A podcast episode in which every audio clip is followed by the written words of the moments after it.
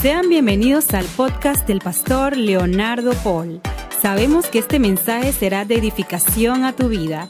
Te invitamos a que lo compartas en tus redes sociales y permitas que otros también sean bendecidos.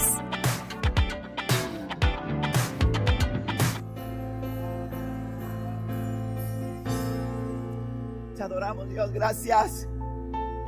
Porque hay eternidad en nosotros, Dios. Porque hay eternidad en nosotros. Porque tú vienes y te estamos esperando, Dios. Te estamos esperando. Tú eres nuestra esperanza. Aunque en esta vida haya sufrimiento, haya persecución, aunque a veces llegue la enfermedad, sabemos que hay una esperanza eterna. Sabemos que hay un gozo que nadie nos puede robar. Sabemos que hay una esperanza que nadie nos puede quitar. Y es que un día estaremos contigo, Dios, en esas bodas. Oh, te adoramos. Vamos, iglesia, levanta un fuerte aplauso. Levanta una fuerte alabanza al Rey de Gloria. Al que vive y reina. Al que vive y reina. Por los siglos de los siglos. Gracias, Señor. Te amamos, Dios. Te adoramos, Rey. Te adoramos, papá. Gracias. Amén. Puede sentarse. ¿Cuántos están gozando en esta mañana? Tan pocos. ¿Cuántos están gozando en esta mañana? Muy bien. Está mejor. Me alegro de verle. Me gozo mucho en ver familias unidas aquí, familias reunidas.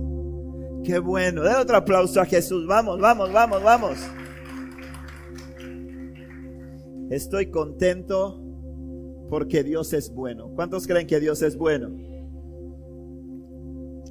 Todos los días cuando me levanto le digo, Dios, gracias. Porque me dice otra oportunidad. Me dice otra oportunidad de ser de bendición para otros. Yo creo que nosotros tenemos que entender nuestra posición cuando venimos a Jesús. Tenemos que entender nuestra posición. Ayer predicaba Noé en la reunión de jóvenes y decía que hay tres momentos que son importantes en la vida del ser humano. Y decía que el primero de ellas era cuando nacíamos, que el segundo de ellos era cuando nacíamos de nuevo y que el tercero de ellos era cuando comprendíamos nuestro llamado. Y eso es muy cierto. Y hay veces que no, no entendemos el llamado porque no entendemos que fuimos creados por Dios para ser de bendición. Y, y, el diablo busca robarnos tanto esa idea. Y a veces nos preguntamos y decimos, pero ¿de qué forma yo podría ser de bendición a otros? ¿Qué tengo? Decía Moisés cuando el Señor lo llamó, ¿verdad? 80 años de ser el segundo, puede ser uno de los principales de Egipto, del imperio y uno de los imperios más poderosos en la tierra en ese tiempo, pasa a quedar siendo un pastor de ovejas. El pastorado no era una profesión grata, no era una posición de orgullo. Decir soy pastor, quien le dio valor a la posición de pastor de ovejas fue Jesús. Gloria a Dios. Eso es lo lindo. ¿Sabe algo? Eso me encanta de Cristo. Que Cristo, dice la Biblia, que toma lo vil y lo menospreciado para avergonzar a los santos. Para avergonzar a los poderosos, a los grandes. Para, para demostrar. Mire, me encanta. ¿Sabe por qué? Porque Jesús agarró una profesión que era y la usa el Padre como ejemplo y le da valor al pastorado. Y luego de eso agarra la cruz, que era el símbolo, un símbolo de muerte, que era un símbolo de maldición, que era un símbolo que el que lo veía se aterraba, el que lo veía no le traía ninguna buena, ningún grato recuerdo cuando alguien veía una cruz, porque la cruz era donde morían los criminales. Y decía que maldito, había una doble maldición para aquel que moría en una cruz. Dice, maldito con maldición el que muere en una cruz. Pero viene Cristo, muere en la cruz y cambia el concepto de la cruz. Y le da un valor a la cruz al punto de que muchos de nosotros usamos en nuestras prendas de vestir, en nuestras joyas, usamos una cruz. Y le dio valor, cambió el concepto tomó el concepto que el diablo había querido demostrar como algo malo y algo oscuro y le dio valor. Asimismo pasa con nuestras vidas cuando Cristo llega a ellas. El concepto que el diablo había querido distorsionar, Dios lo agarra y lo arregla. Y lo que no tenía valor, Dios le da valor. Porque somos valiosos, porque tenemos a Cristo. Amén. Entonces tenemos que comprender que somos una fuente de bendición. Tenemos que comprender que fuimos lavados, comprados por el Cordero para ser de bendición a otros. Y cuando tú piensas de esa forma, comprendes que la bendición no está sujeta a lo material que tú tengas. Que ser de bendición no está sujeto a los recursos, que no está sujeto a las posesiones que tú tengas, sino que está sino que está relacionado con quien tú eres y a quien tú tienes. Entonces tú comprenderás que tú todos los días de tu vida has sido marcado con Dios para por Dios para bendecir a otros. Amén. Y cuando tú sales de tu casa, tú tienes que salir diciendo, a alguien voy a bendecir hoy. ¿A quién voy a bendecir hoy? No cómo voy a ser bendecido. El problema es que muchas veces salimos pensando cómo vamos a ser bendecidos, ¿verdad? ¿Cómo voy, cómo, cómo me bendicen? ¿Cómo Dios me va a bendecir hoy? Y no entendemos esa palabra en la que el Señor dijo, más bienaventurado es que dar que recibir. Y, dar, dar una sonrisa, dar una palabra de aliento, dar un abrazo, ayudar con tus fuerzas a otros a, a cumplir alguna labor, alguna tarea que tenga ayudar, ayudar, darnos para la gente. Ese es el secreto de una vida, el secreto de una vida cristiana exitosa es entender que somos una fuente de bendición. Y en la medida en que tú vas procurando ser de bendición para otros, Dios se empieza a encontrar confiable para depositar más capacidades. Amén. Para poner más talento, para bendecirte. Pero bueno, seguimos hablando la segunda parte de esta palabra que arrancamos la semana pasada. En ese mes que estamos hablando de relaciones, relacionándonos, se llama el mes de mayo, le hemos puesto por título relacionándonos y estamos hablando edificando un refugio seguro, parte 2. La semana pasada tiramos los cimientos, ¿verdad? La semana pasada hablamos sobre la importancia de esa elección, sobre el matrimonio, hablamos sobre el fundamento. Y hablábamos claramente de que todo matrimonio tiene que invitar a quién a su vida. ¿A quién hay que invitar a la relación? A Jesús, amén. Tenemos que invitar a Jesús a la relación. Y una vez que nosotros hemos invitado a Jesús a la relación, hemos tirado el cimiento, Él se convierte en ese tercer cordón que va a hacer que esa soga no se rompa. Amén. Que no se rompa.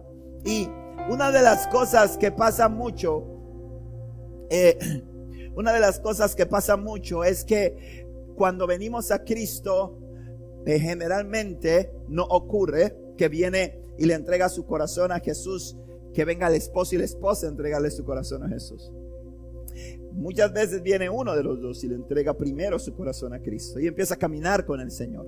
Y entonces muchas veces empiezan a haber conflictos dentro del hogar, y empiezan a haber conflictos dentro del matrimonio y empiezan muchas veces, hay gente, y el apóstol Pablo enfrentó esta situación en la iglesia primitiva, porque en la iglesia primitiva empezaron a haber conflictos porque o el hombre o la mujer empezaba a caminar con Cristo, empezaba, le entregaba su corazón a Jesús y entonces empezaron a haber separaciones. Porque las esposas dejaban a los esposos porque decía, él no quiere buscar de Dios y Él me está contaminando y me está arrastrando. Y, y también pasaba viceversa, viceversa, ¿verdad? Esposos que venían y dejaban y abandonaban a sus esposas. Eh, porque decían que ellas no estaban buscando de, eh, del Señor y se convirtieron en un obstáculo. Pero me encanta que el apóstol Pablo eh, resuelve este tema y dice que en el libro de Primera de Corintios, en el capítulo 7, en el versículo 14, dice, pues la esposa creyente da santidad a su matrimonio. Y el esposo creyente da santidad al suyo. De otro modo, sus hijos no serían santos, pero ahora son santos. Qué tremendo. Eso lo dice la Biblia, no lo digo yo. No lo inventé yo. Eh, y, y, luego de esto dice en el 16, mira lo que dice en el 16, dice, ¿acaso ustedes esposas no se dan cuenta de que sus maridos podrían ser salvos a causa de ustedes? Y ustedes esposos no se dan cuenta de que sus esposas podrían ser salvas a causa de ustedes. Amén. Qué tremendo. Amén. Hay esperanza para todo matrimonio que está en el que solamente uno de sus miembros se ha entregado o le ha entregado su vida a Cristo. Es lo importante es que nosotros sepamos la posición que tenemos y entendamos nuestra responsabilidad como hijos de Dios. Amén. Para velar por nuestros hogares, para velar por nuestros matrimonios. Entonces esto es bien importante. Y resumo rápidamente lo que daba la semana pasada para pasar a lo que vamos a ver hoy. Y es, recordemos claramente lo que el Señor nos ha dicho sobre el matrimonio. Primero nos ha establecido qué cosa? Que el hombre es qué? Cabeza. La mujer es cuello. No, no invente. Si se no así, así cuello, si la que mueve la cabeza, no. Karen, no inventes. No, Karen, eso no es así.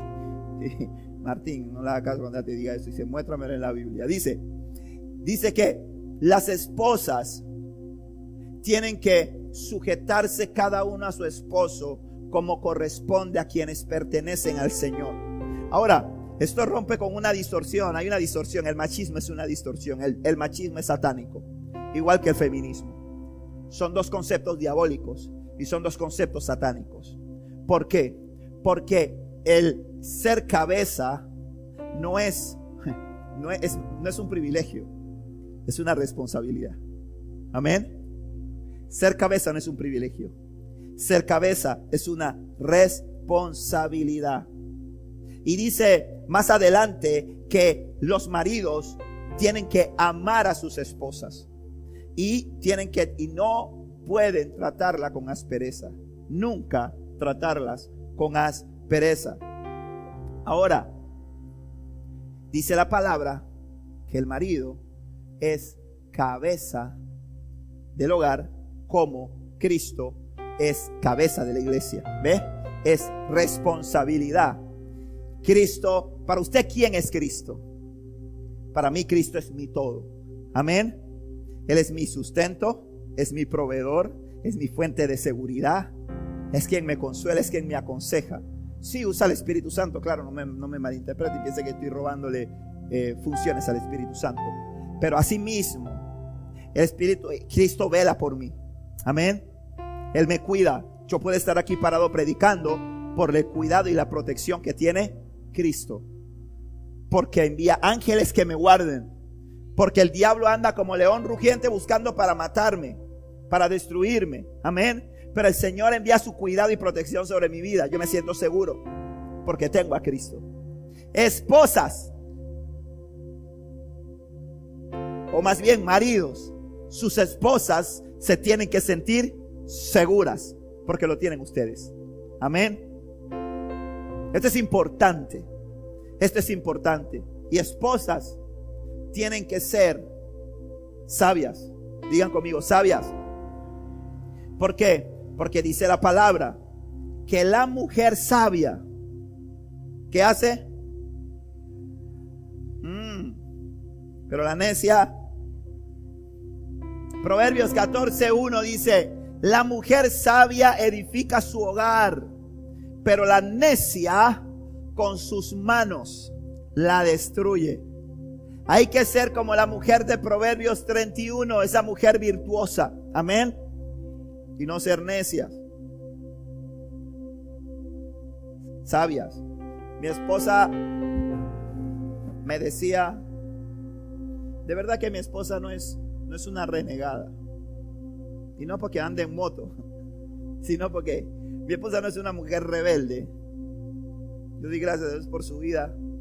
Pero ella sí me dice que una de las cosas con la que ella ha tenido que luchar es con, con, el, el someterse.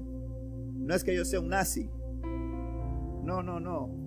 Los chicos que siempre están, que casi viven conmigo, ellos lo saben. Que yo digo, sí, mi amor, sí, mi amor, sí, mi amor. Pero hasta que digo, pero cuando digo, cuando digo no, ella sabe que es no. Pero ella dice algo, me ha dicho, nos ha dicho algo muy cierto y lo puede ver de la perspectiva de una mujer. Ella dice, cierto, la mujer es siempre. Ella dice, eso que dice la palabra es muy cierto, porque las mujeres siempre queremos como, como gobernar sobre el hombre. Lo dice ella, no lo digo yo. Dice, siempre queremos como gobernar sobre el hombre. Siempre queremos como imponer nuestra voluntad sobre el hombre. dice, a mí me ha costado el tener que someterme. Y claro, lo que pasa es que ese es un juicio que vino del Señor. Amén. En el libro de Génesis, el Señor le dijo, te vas a querer enseñorear sobre tu marido, pero no lo vas a poder lograr. Entonces el apóstol Pablo le está dando el consejo aquí y le está diciendo, sométete a tu marido. No le está diciendo, mira, que ni siquiera le está diciendo, ámalo. Yo creo que las mujeres no tienen mucho problema con eso. Pero al hombre sí le dice, ámalo. Y mira lo que dice. Le dice, ama a tu esposa, al hombre, como Cristo que amó a la iglesia y entregó su vida por ella. ¡Ey! No piensen usted primero. Ahora vamos a entrar en esa segunda parte interesante, esa relación paterno-filial. La relación de padres e hijos. Como decía la semana pasada, el diablo en este plan, en esta agenda globalista, en este sistema de este mundo, está buscando meter sus garras y quitarle autoridad a los padres. Padre, no deje que le roben la autoridad sobre sus hijos. Amén. No deje que le roben la autoridad sobre sus hijos. Mire lo que dice. Salmo, voy a empezar con el Salmo 127.3. Dice, los hijos son un regalo de Dios. Mire lo que tienen a sus hijos que están con sus hijos aquí y mírelo y dile, ay, qué regalito más lindo, vamos. Jálele los cachetes y dígale, ay, qué cosita más linda. Dice, son una recompensa de su parte. Es deber de todo padre instruir a sus hijos por el camino correcto. Como decíamos la semana pasada, la escuela ni Instagram, ni Facebook, ni YouTube, ni ninguna de esas plataformas son las que le van a enseñar valores y principios a mis hijos. Los valores y principios morales son responsabilidad de los padres, porque vivimos en una sociedad lamentablemente antivalores. Amén.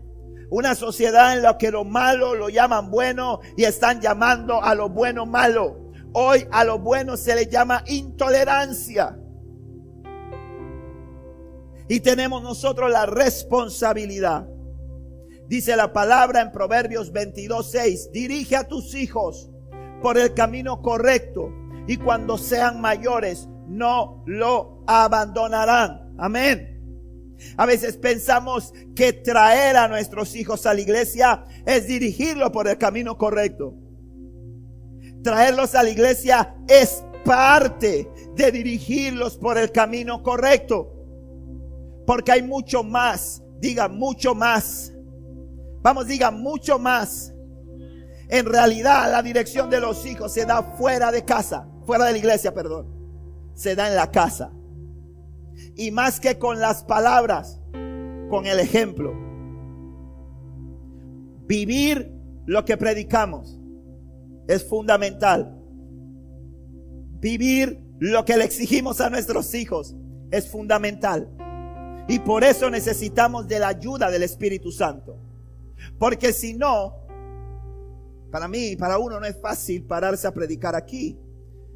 Porque se te sienta tu, se te sienta tu esposa y tus hijas a, a 2.20 y están con la acá afuera. No, hipócrita, mentiroso, embustero. ¿Me entiende? Entonces yo tengo primero que vivirlo. Porque si no, ellos van a decir, oye, ¿quién le va a creer eso que él está diciendo ahí? Porque los valores se van a enseñar en el hogar. Amén.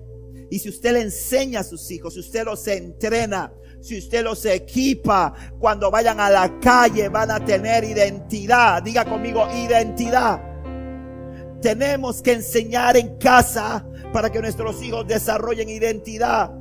Para que cuando en la calle, en el mundo, el gran problema que hay, que hoy hay un pocotón de niños, jóvenes, adolescentes que salen a la calle desnudos, sin principios, sin valores, y van a ser vestidos por antivalores.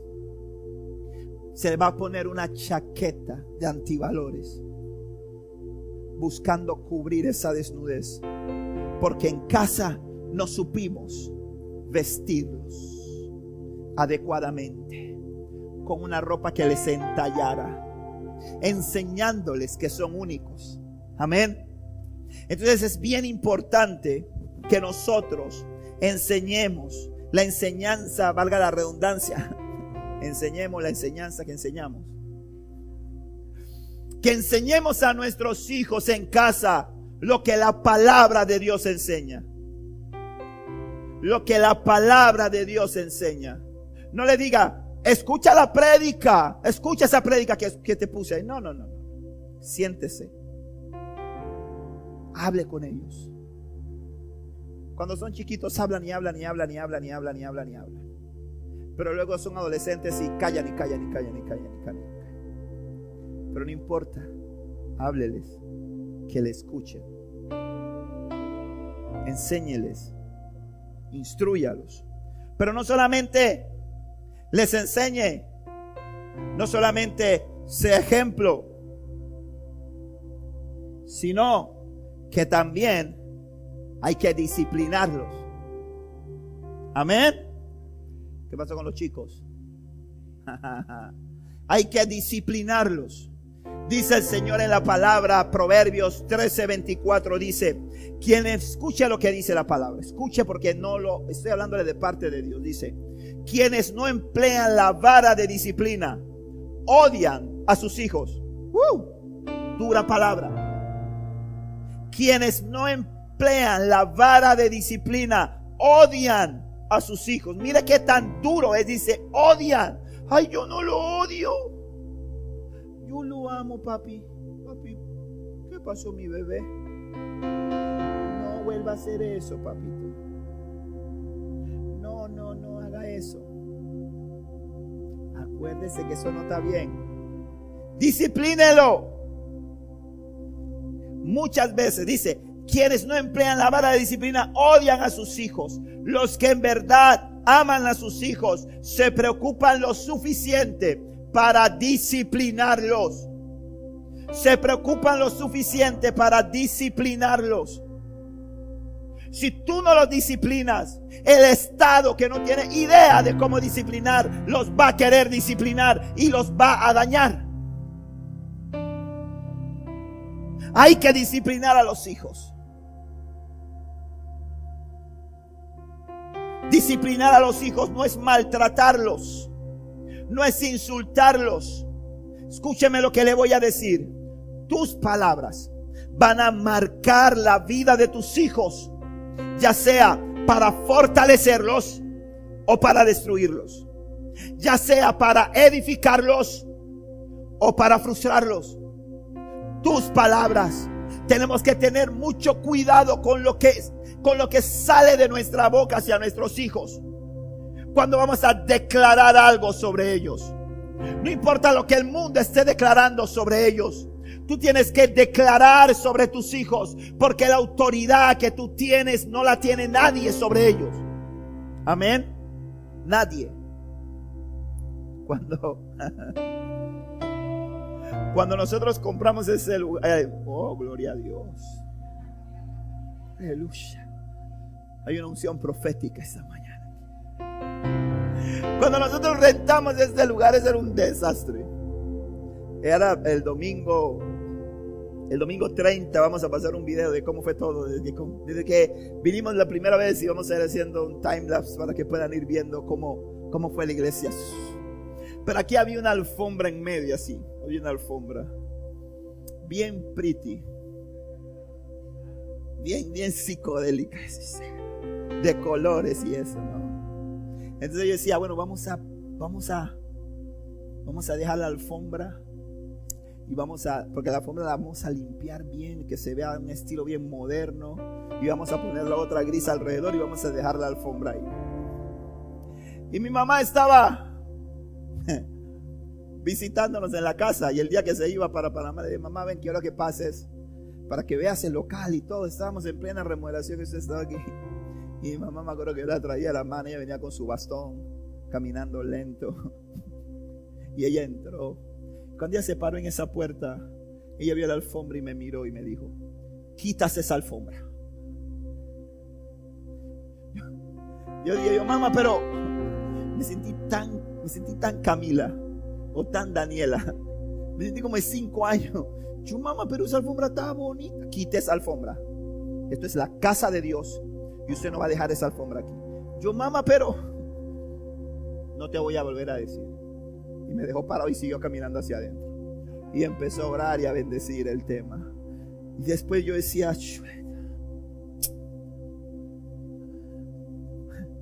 pero me llevó y me transportó cuando yo era un niño a la disciplina que inculcó en el hogar.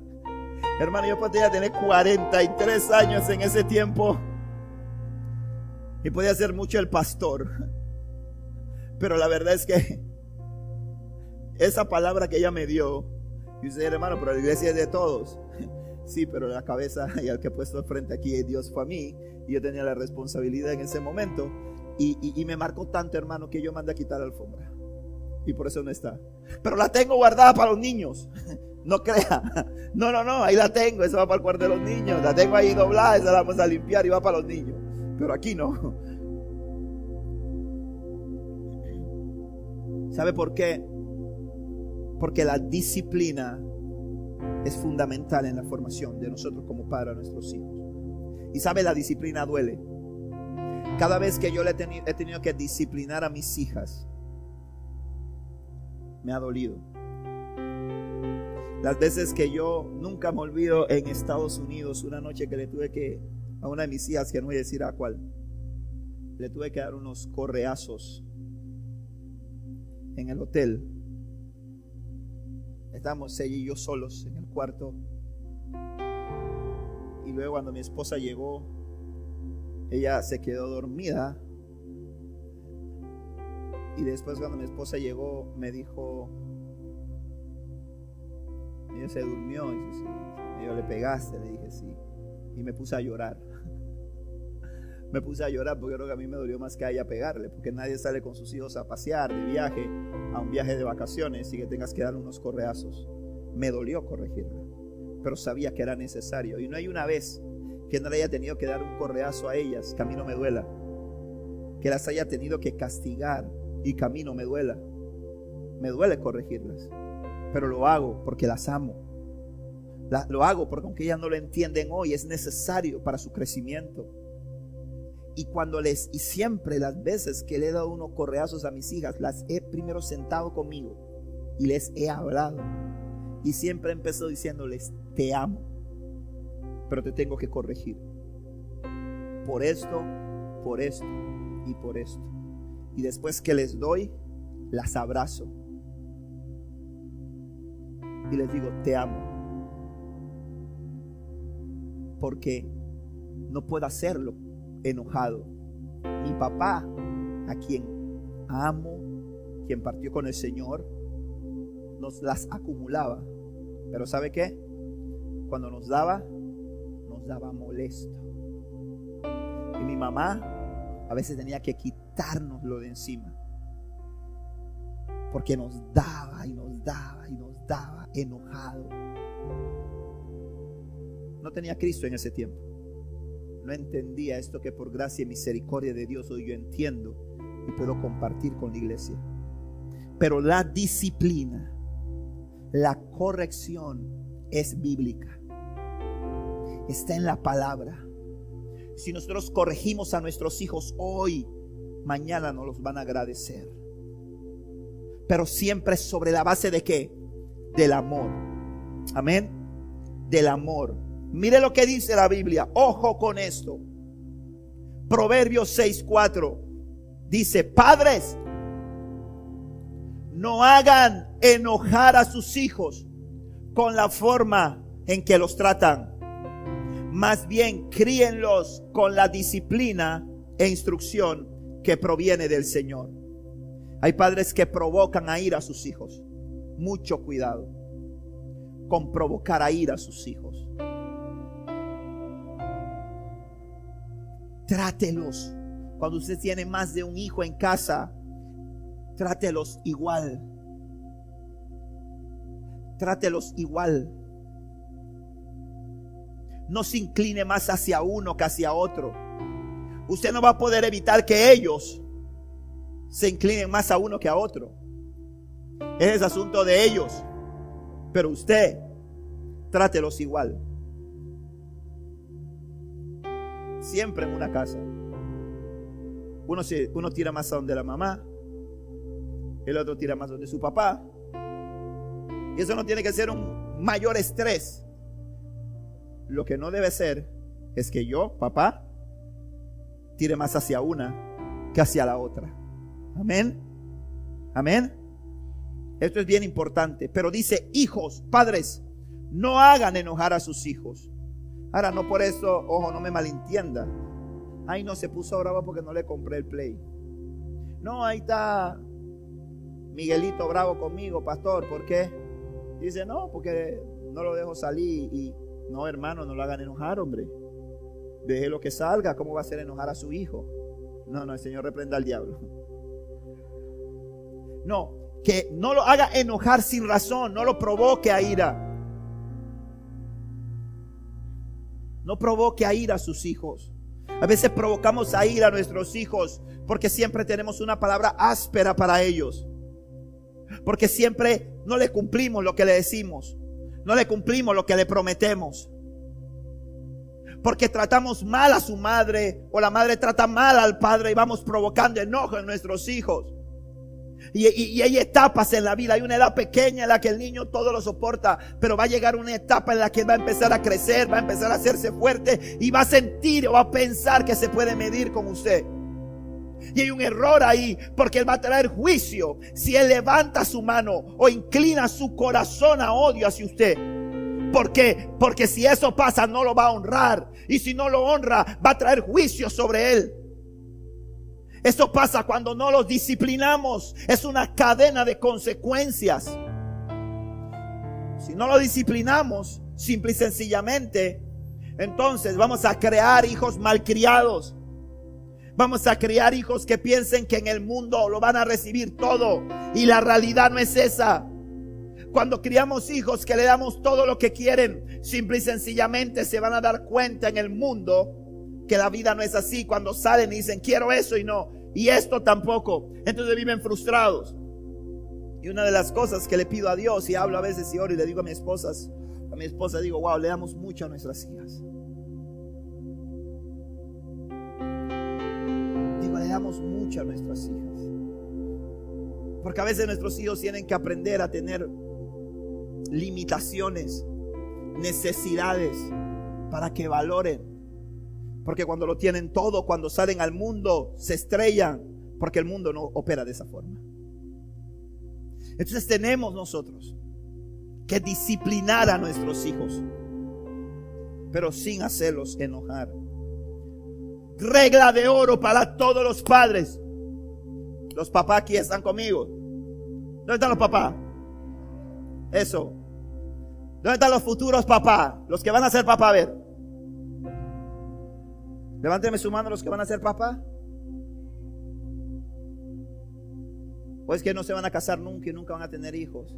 Es que sienten el llamado del Señor y dicen, no, el Señor me dijo que yo me voy a mantener para Él, me voy a casar con Él.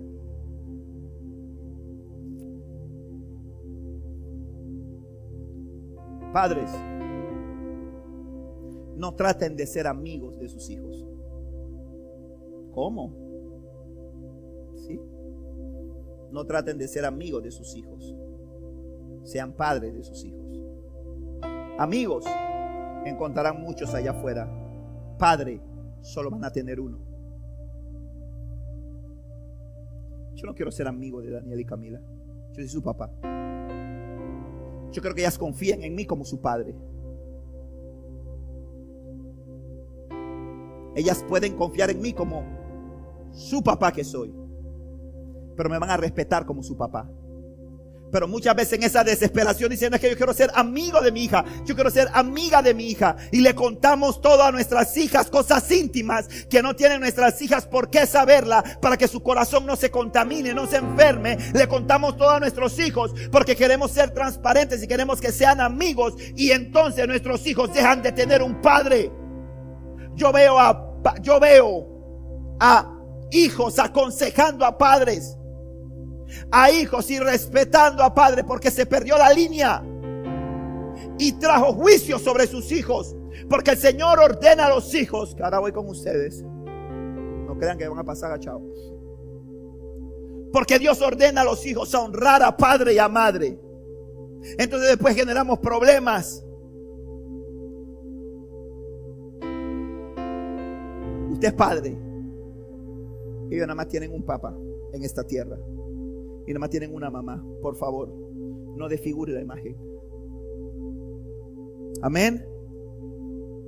Puede que usted no esté de acuerdo conmigo ahora y se diga, no, no, me han enseñado los psicólogos y los psiquiatras otra cosa.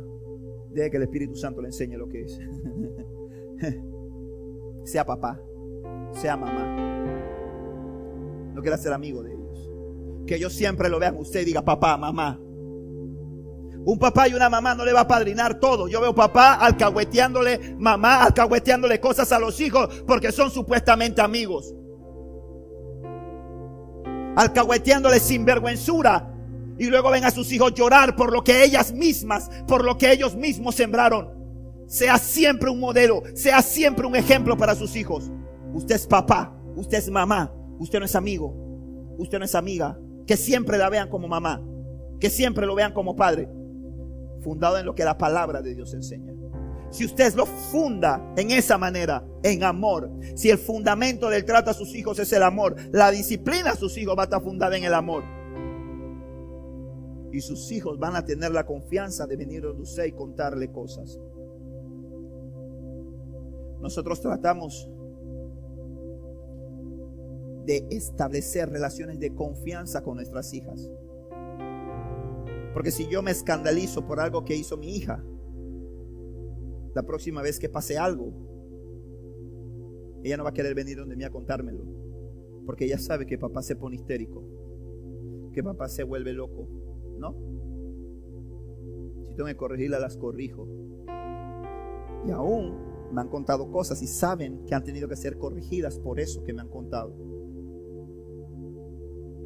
Pero padres, Ustedes son padres. No le roben a los hijos. No, hagan que sus hijos dejen de tener hijos, de tener padres, perdón, por tener amigos. Siempre ocupen su lugar como padres en la vida de sus hijos. Hijos, ¿dónde están los hijos? Me dicen amén todos los hijos. Todos tienen que decir amén. Aleluya. Dice la palabra en el libro de Proverbios capítulo 6, versículo 20 al 23. Hijo mío, obedece los mandatos de tu padre y no descuides la instrucción de tu madre. Guarda siempre sus palabras en tu corazón. Átalas a tu cuello. Cuando camines, su consejo te guiará. Cuando duermas, te protegerá. Cuando despiertes, te orientará pues su mandato es una lámpara de instrucción, una luz. Su disciplina correctiva es el camino que lleva a la vida. Valoren a sus padres. Dice la palabra en el libro de Efesios capítulo 6, versículo 3, si honras a tu padre y a tu madre, te irá bien y tendrás larga vida en la tierra. Efesios 5:33 dice, hijos, obedezcan siempre a sus padres, porque eso agrada al Señor. Hay que honrar a papá y a mamá. Hay que ser responsables.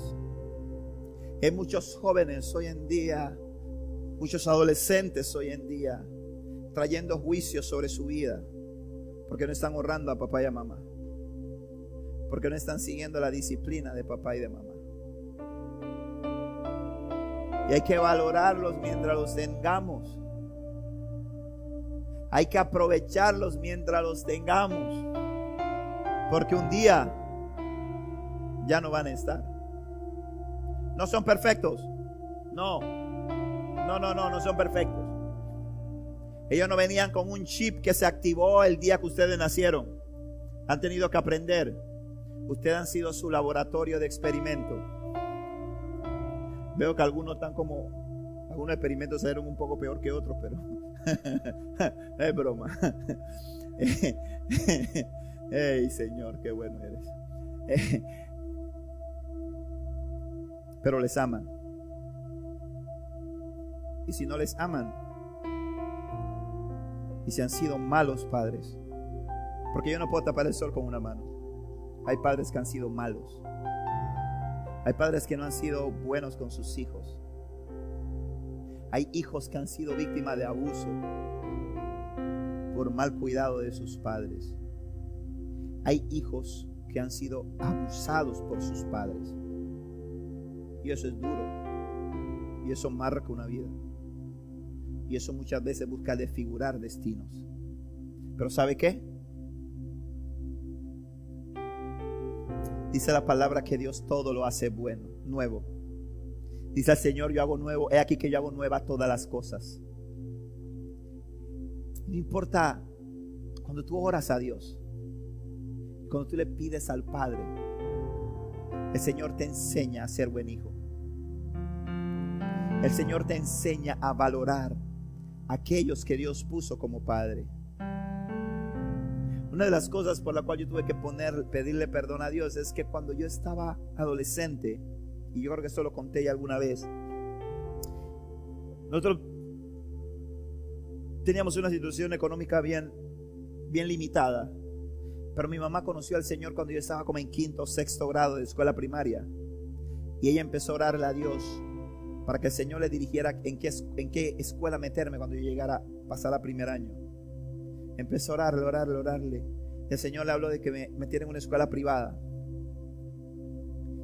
Y era imposible eh, a los ojos de los hombres que por la situación económica en que nos encontramos nosotros, mis padres pudieran pagar esa escuela. Pero mi mamá me metió ahí. Y esa escuela tenía un plan de becas en que te daban una ayuda, unos, unas familias en Estados Unidos mandaban una ayuda para niños de escasos recursos y con eso pagaban parte de la mensualidad. Y así, entonces de aquí a la escuela mandaban una fotito. Así que alguna fotito del negrito, a este está allá en Estados Unidos, del niño que ayudaron en ese tiempo. Entonces mandaban una foto y uno hacía una carta, y tenía que hacer una carta dándole gracias una vez al año por eso. Y, y todo entonces me ayudaban con parte. Y yo veía a mi mamá los sábados haciendo saus, vendiendo duros, para ayudar a pagar la escuela porque mi papá manejaba el taxi, lo que se generaba en el taxi. Tuvimos una época dura durante invasión y posinvasión, que fue muy difícil. Cuando, vino la invasión, el 20 de diciembre de 1989, yo estaba en segundo año de secundaria solamente. fueron, fueron, fueron épocas muy duras. Pero recuerdo bien que yo no entendía por qué mis compañeros tenían algunas cosas que yo no tenía. Yo no entendía por qué em, mis padres no me podían dar algunas cosas. Y para acabar de matar, mi mamá me tuvo a los 41 años.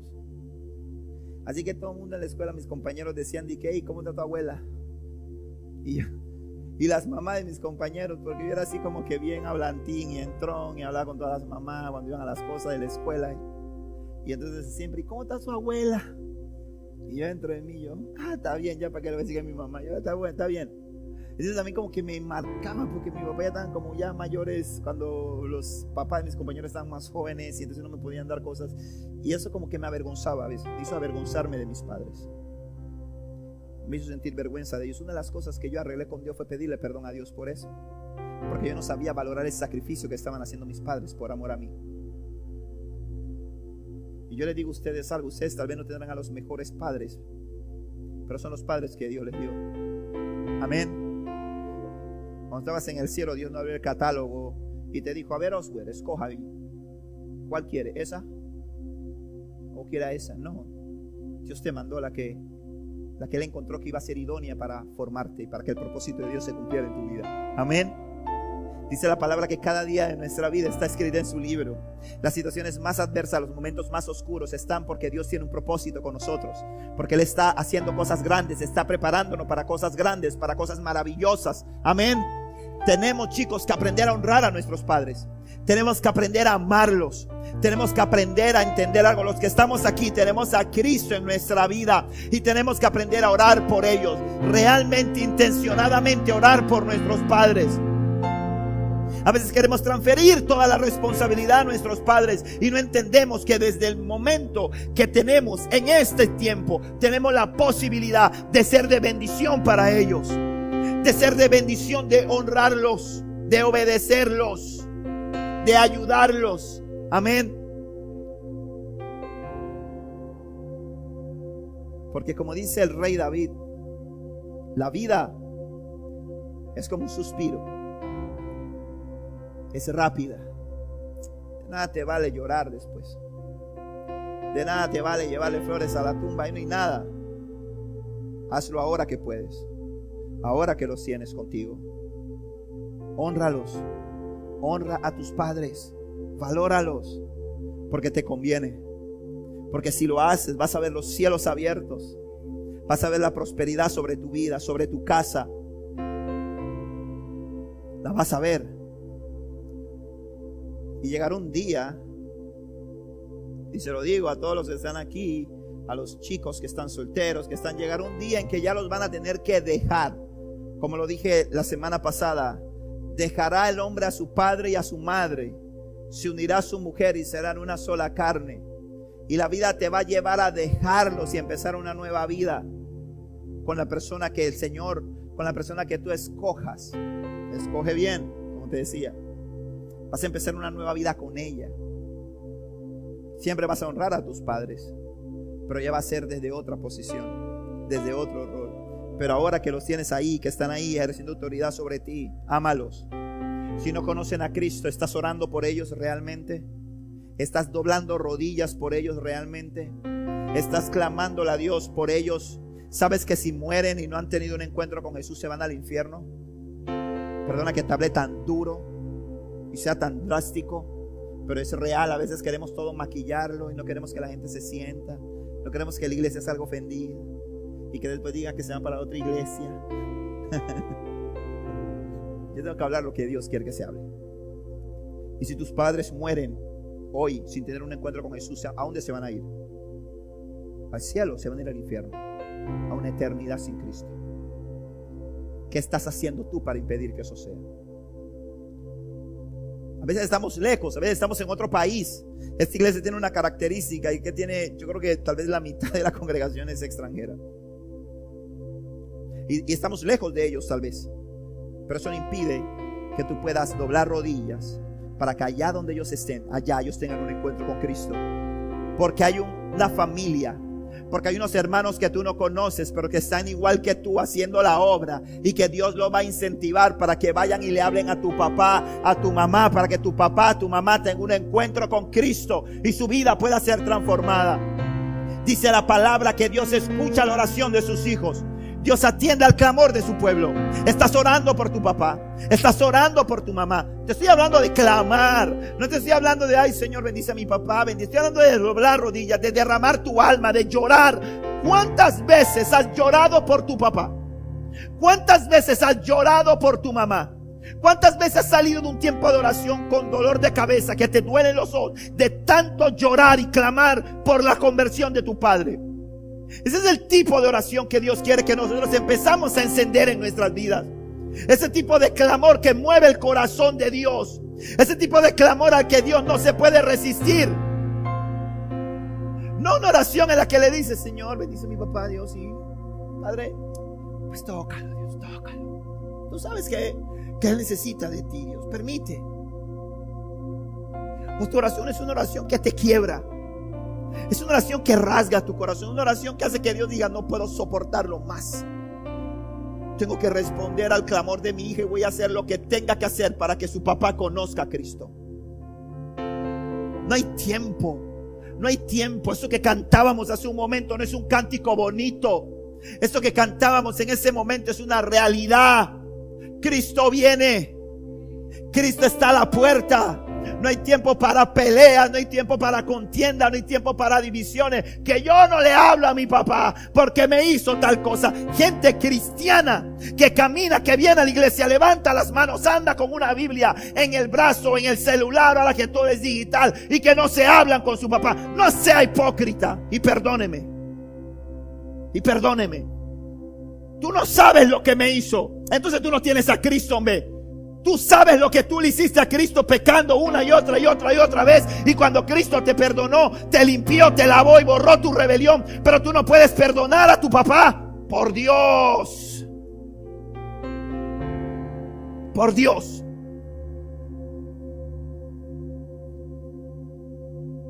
Honralo.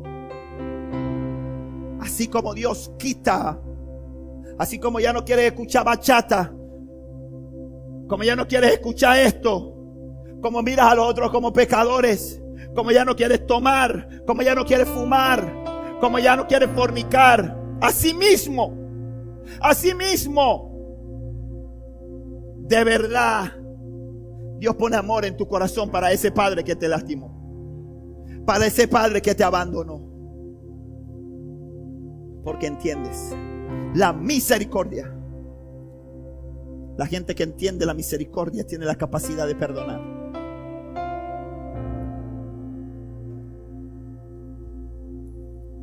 Yo le doy gracias a Dios. No merezco tanta gracia y tanta misericordia. Pero yo le doy gracias a Dios. Porque yo sé que el día que mi mamá parta con el Señor, mi mamá se va a ir con Él. Mi papá partió con el Señor y yo sé que hoy está disfrutando de la gloria del Padre. Tengo a mis suegros. Estamos orando por ellos. Y tal vez nos falta clamar más. Tal vez nos falta humillarnos más delante de Dios. Tal vez nos falta derramarnos más delante de Dios. Tal vez nos falta no cesar ahí hasta que veamos un cambio. Honralos. Cuando te llamen y te necesitan, está ahí para ellos. Porque a veces estamos para la iglesia y no estamos para papá. Aló. A veces estamos, y esto con los jóvenes, con los que están en el ministerio, y usted ay pastor, usted dice eso. Sí. Porque a veces estamos para todo lo que el pastor llama. A veces no queremos, pero estamos para lo que el pastor llame. Pero si usted puede estar para el pastor, que no es para el pastor, es para la obra. Si usted puede estar aquí para la iglesia, usted tiene que poder estar también en casa para sus padres. Aunque tenga que quedarse más tiempo, que tenga que dormir menos.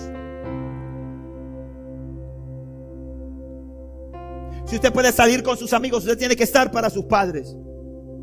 Si usted puede estar ah, para su noviecito, para su noviecita, primero esté para sus padres.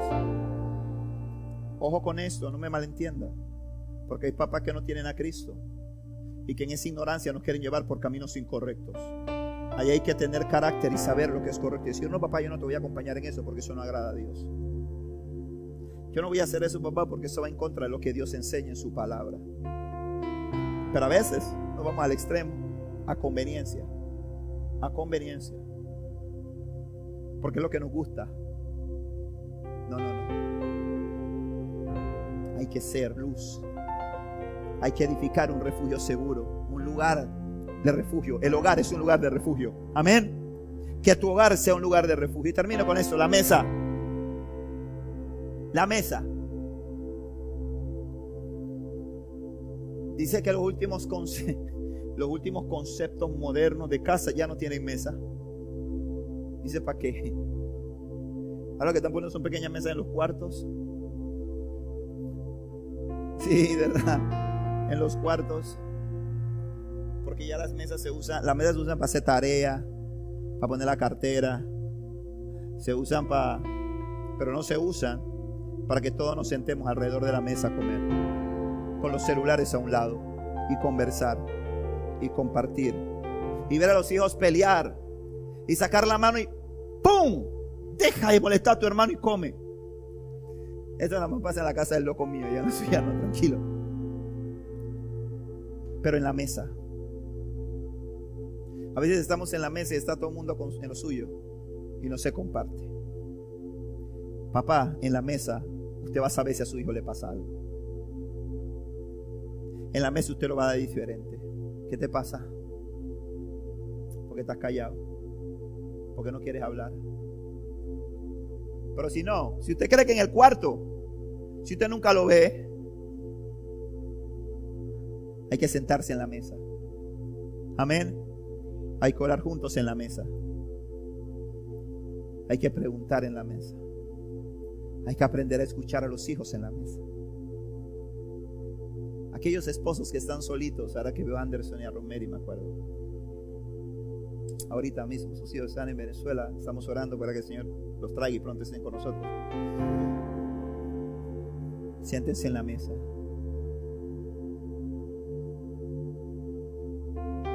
Siéntense en la mesa. Flor, siéntalo contigo a la mesa. Tengo una vara al lado ahí, el que se para le mete. ¡Pra! Siéntate.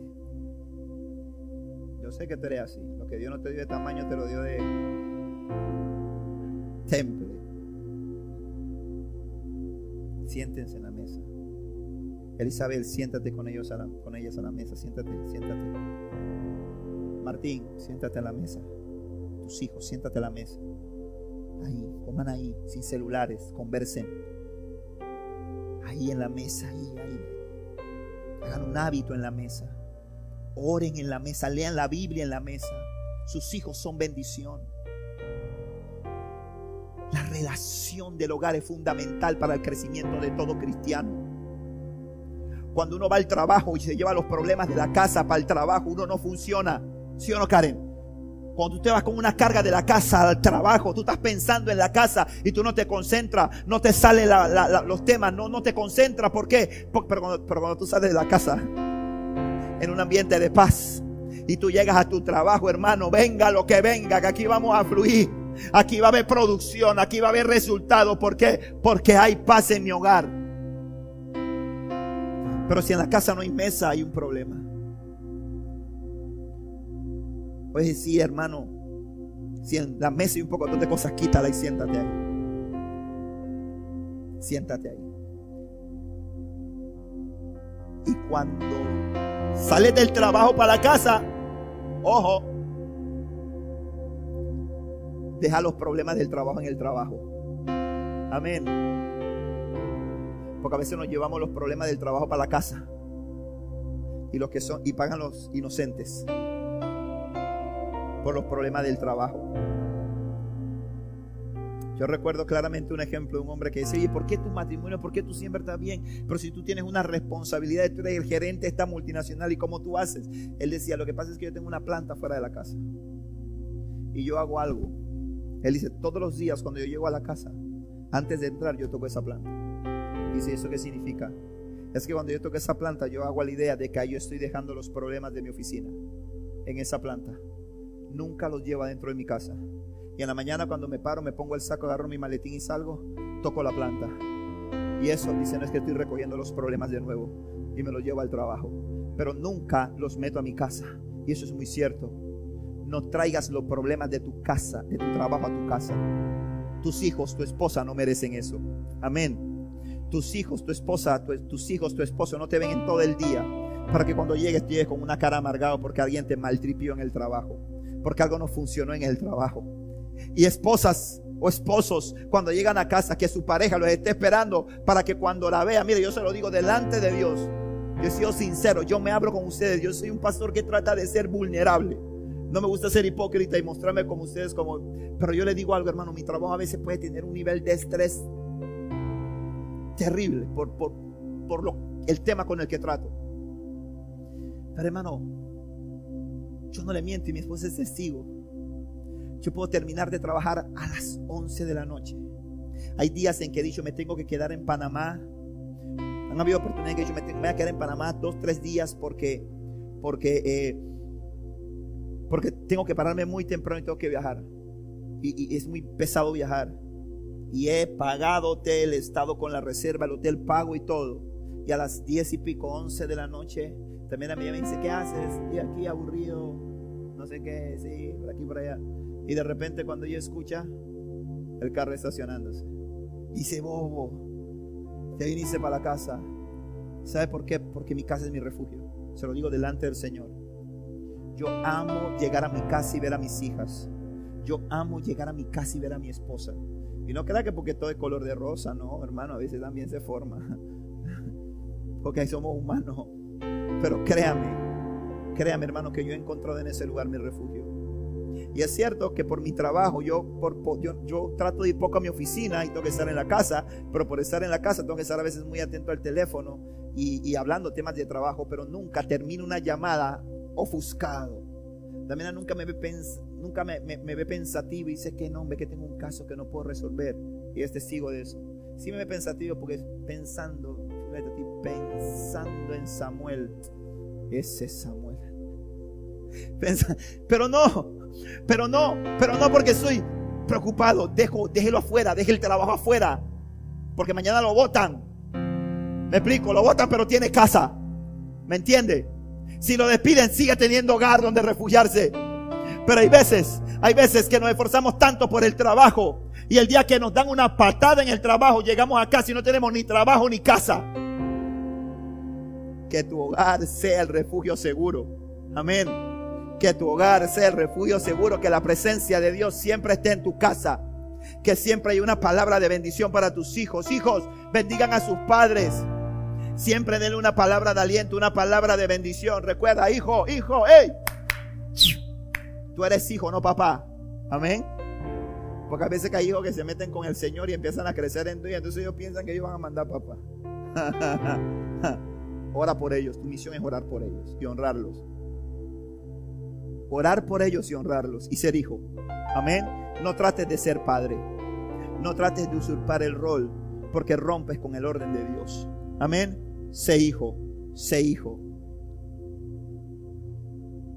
Me bendice poder compartirle esto. Edifiquemos un refugio seguro. Y sabe que lo más importante, porque como decía la cruzada civilista, el mundo nos mira con emoción.